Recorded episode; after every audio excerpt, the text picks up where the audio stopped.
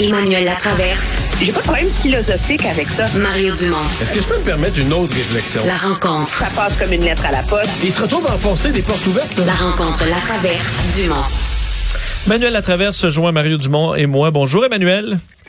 Bonjour. Euh, on doit reparler des syndicats aujourd'hui. On le sent depuis euh, quand même quelques jours. On- Il y a de la frustration. Là, on parlait des éducatrices, des, euh, des infirmières aujourd'hui. Christian Dubé qui a, euh, il ferait preuve d'un peu d'impatience là, envers euh, les syndicats, particulièrement la FIC aujourd'hui, sur le dossier des primes. Parle carrément un peu de culture, là, de la confrontation.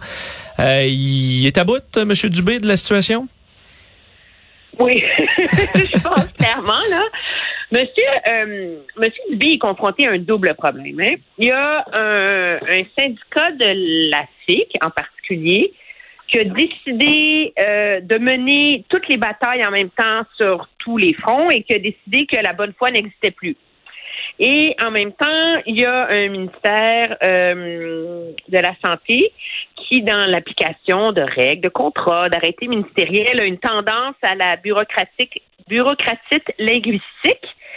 Euh, Mais tu sais pourquoi? que Ce qui a rendu les bureaucrates aussi capotés à écrire des normes, puis des sous-normes, puis des sous-sous-normes, c'est des décennies d'abus syndical, d'abus des employés, d'essayer de profiter de toute fissure dans la convention pour pas travailler, aller chercher de l'argent pour de quoi que t'as pas fait. C'est ça aussi, c'est un jeu de chat et de la souris qui fait qu'aujourd'hui on n'est plus capable de présumer de la bonne foi, puis qu'on rédige des clauses puis des sous-clauses, puis que si tu t'en vas 15 minutes, on va te faire ci. Puis quand tu la lis comme une personne de bonne foi, tu dis, mais ceux qui ont écrit ça sont fous. Mais je suis convaincu que si tu demandais à ceux qui ont écrit ça, ils te diraient, ouais, mais bon, on le sait, là, en 2003, on avait les employés, on avait laissé passer une affaire, puis ils sont 500 qui s'en sont prévalus, puis qui ont pas travaillé, puis qui sont partis avant le temps, puis qui ont pris l'argent, puis qui ont pas fait l'ouvrage. C'est un capharnaüm.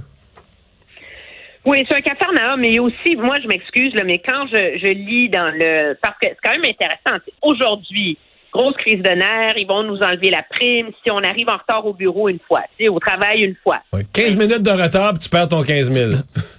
Oui, oui, non, c'est ça, là. Puis là, finalement, M. Dubé est gravement agacé, émet un communiqué pour euh, son... Le ministère émet un communiqué pour expliquer que, franchement, là, c'est pas... C'est un congé sans solde non justifié. Genre, tu te pointes pas, tu le dis à personne, puis bonsoir la police. Puis arriver en retard 15 minutes, c'est pas ça qui va t'enlever ta prime. On se calme, tout le monde. C'est supposé comme expliquer l'arrêté ministériel qui est dans un langage obtus de bureaucratique, dans un langage d'être humain normal. C'est pas assez. La FIC renchérit et elle parle d'espoir trahi, d'affront, réduire à néant les chances d'attirer des professionnels en soins. Et là, c'est non seulement ça, mais là, elle laisse entendre que congé de maladie, accident, tout ça ferait en sorte que quelqu'un perdrait ses primes. Alors que c'est écrit noir sur blanc que c'est pas ça. Alors, à un moment, tu te dis, coudon, est-ce qu'il carbure à l'indignation? Est-ce qu'il carbure à la mauvaise foi? Et jusqu'où est-ce qu'à un moment donné, tout ce monde-là vont s'asseoir, puis vont dire, peux-tu se calmer, tout le monde, trouver une solution pour le bien du réseau de la santé? Est-ce que c'est ça que Christian Dubé de- demande? au milieu des préoccupations là, de, de- Ouais. de tout ce monde-là. Là. Mais ce qui est peut-être le cauchemar de Christian Dubé par ailleurs, c'est que est-ce qu'il se peut euh, parce que là la, la, la FIC c'était pas compliqué là, tu avais une direction, c'était un syndicat qui a déjà été dirigé de main de maître par Régine Laurent, ensuite Nancy Bédard. Là c'est un C'est une syndicat sainte, Régine. oui, mais là, c'est un syndicat qui a plus de direction, Emmanuel. Là. Même quand on, on demande des gens pour des entrevues, on nous envoie des porte-paroles régionaux. Euh, le- leur propre service de communication, c'est plus exactement qui nous envoyait. Moi, j'ai l'impression que Christian Dubé, non seulement a faire un syndicat qui se radicalise, qui présume plus de la bonne foi, qui veut plus discuter, mais à faire un syndicat qui est en guerre interne épouvantable. Ça, c'est difficile de négocier quand t'as pas un interlocuteur clair parce que les gens que tu as en face de toi pour négocier sont, ils ont une guerre interne eux-mêmes et entre eux veulent, veulent se montrer qui qui est le plus tough que l'autre. là, Parce que là, on, on va décider, il va y avoir éventuellement une élection, puis quel clan va prendre la direction de la FIC. Donc, ceux qui sont devant toi, sont pas juste à essayer de trouver des solutions à des problèmes conjoints, se donnent eux-mêmes en spectacle interne dans la FIC pour Non, montrer, ils sont en maraudage interne. Pour montrer qui, qui est plus tough que l'autre. c'est là. clan qui va gagner. Mais c'est parce que je trouve ça d'une tristesse sans nom.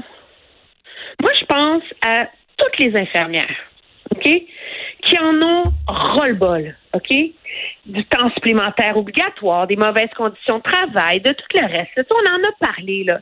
Ce monde-là, là, c'est des professionnels. Ils s'éreintent au travail, ils bouchent les trous, ils sont écœurés.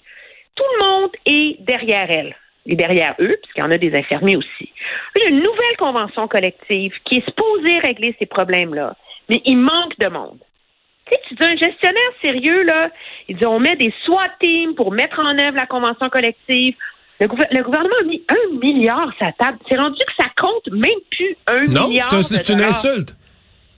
Mais pense, au mais pense au contribuable qui reçoit ça. Tu dis tout le monde est derrière les infirmières. Oui, tout le monde est derrière, derrière le concept de l'infirmière moyenne. Mais les infirmières comme organisation syndiquée ont perdu là. je, serais, je serais curieux sur un an de voir l'appui populaire. Êtes-vous derrière les syndicats d'infirmières? À mon avis, c'est ce serait la, courbe, ça serait une descente spectaculaire. Ben, c'est parce qu'il y a plus, tu ne peux plus eh, il n'y a plus aucune place à la bonne foi. C'est comme s'il n'y a plus d'adultes dans la pièce pour dire tout le monde, on se calme, là. Tu sais, genre, on fait un blackout. On fait pas, tu sais, on fait un deal avec le, avec hmm. le, le ministre, le ministère, là. Blackout. OK? Plus d'entrevues, plus de crépage de chignons. On s'assoit, on prend, on accepte l'invitation du ministre Dubé, on va s'asseoir au ministère, puis on reste là aussi longtemps que c'est pas réglé. Puis là, tu règles le problème. Mais non, hmm. on fait des communiqués. Puis là, c'est qu'on rendu complètement débile. Ils sont rendus, ils songent à aller devant les tribunaux pour faire invalider l'arrêté ministériel. Donc, ils songent à aller devant les tribunaux pour faire invalider le milliard de dollars que le gouvernement a mis sur la table. Euh, Emmanuel, parce qu'il faut il reste à peu près une minute, il faut quand même parler aussi des garderies, un autre gros dossier où les syndicats quand même euh, sont, impliqués. Euh, bon, grande annonce aujourd'hui, 35 000 places en quatre ans, on veut régler le problème. Ça implique des milliards et aussi l'embauche de presque 18 000 éducatrices. Tout un chantier quand même. Ben, ça aussi, c'est un chantier sur deux fronts. Parce qu'il y a le problème des éducatrices, puis le gouvernement a quand même 17 800 à trouver en trois ans. C'est assez énorme. Je sais pas comment ils vont y arriver. Ils espèrent une nouvelle convention collective. Tu peux rien, tu peux pas passer de jugement là-dessus avant que la convention collective se règle ou ne se règle pas. Et ce que le ministre Lacombe, cependant, a réussi à faire, c'est à faire du ménage. Que ça tienne la route, que ce réseau-là puisse cesser de crouler sous son poids et moi, j'ai hâte de voir comment ça va être accueilli plus largement, ce pouvoir qu'il donne au gouvernement de construire lui-même des CPE, donc de, contourner sa propre machine pour en construire là où il en manque.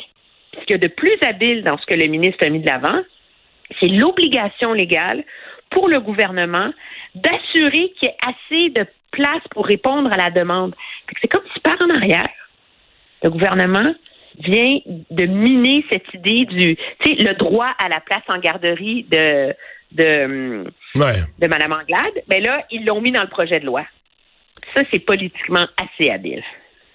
C'est politiquement assez habile, mais disons que ça va. C'est des places en garderie qui vont coûter. Euh, j'espère qu'elles seront créées au bénéfice de, de, de parents qui sont en attente, mais c'est des places en garderie qui vont coûter énormément cher. Puis on est un petit peu en dehors, à mon avis, de la philosophie qui avait présidé à l'élection de la, de la CAQ il y a trois ans. Merci Emmanuel. À demain. Au revoir.